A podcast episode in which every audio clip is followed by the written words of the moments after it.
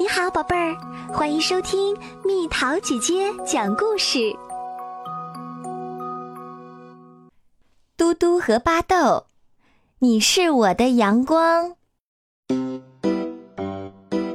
这会儿正是窝的咯咯窝咯的的上午，阳光灿烂，鸟儿歌唱，鲜花怒放。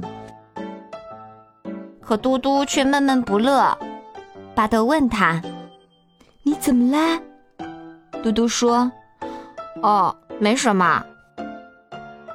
我从没见过嘟嘟闷闷不乐。”秋丽说：“他总是那么开心。”每个人都有闷闷不乐的时候。巴豆说：“嘟嘟也是一样。”今天的天气多好啊！秋丽说：“天这么蓝。”当你情绪低落的时候，天蓝不蓝就都无所谓了。巴豆说。第二天早上，嘟嘟走进厨房，他问巴豆：“我看上去怎么样？”“你看上去怎么样？”巴豆说：“你看上去和以前一样。”“我的耳朵太大了。”嘟嘟说。“不大不大。”巴豆说：“你的耳朵很完美。”你不觉得我的眼睛太小了吗？嘟嘟问。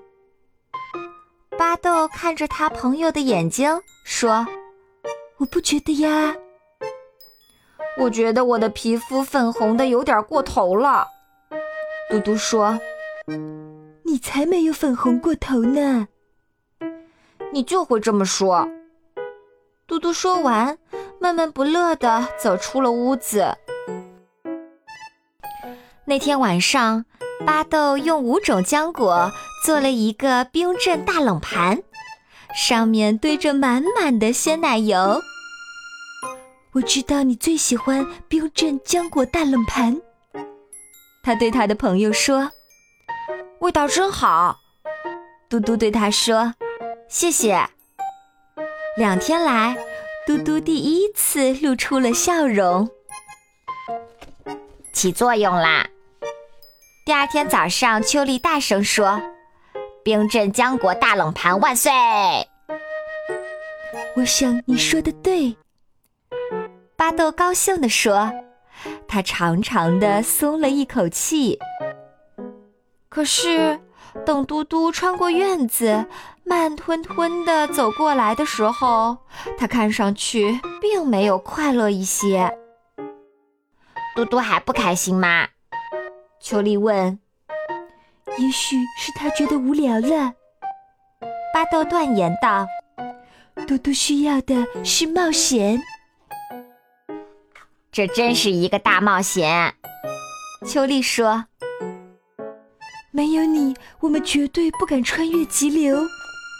巴豆对嘟嘟说：“那就顺流而下吧，任何人都能做到。”嘟嘟回答道：“他还是闷闷不乐。”于是，巴豆又有了一个主意。也许是嘟嘟觉得太孤单了，整个夏天我们在窝的咯咯窝咯的，都没有什么伙伴儿。秋丽的眼睛发亮了，没有什么比伙伴更好的啦。她说：“让我们把大家都请来吧。”金尼、奥托、菲尔，大家来啦！巴豆很快就指挥大家唱起歌来。我们来玩捉迷藏吧！奥托提议说：“来吧，嘟嘟！”巴豆喊道。你来捉，可嘟嘟却说：“我现在没有心情捉。”我想大家都玩得很愉快。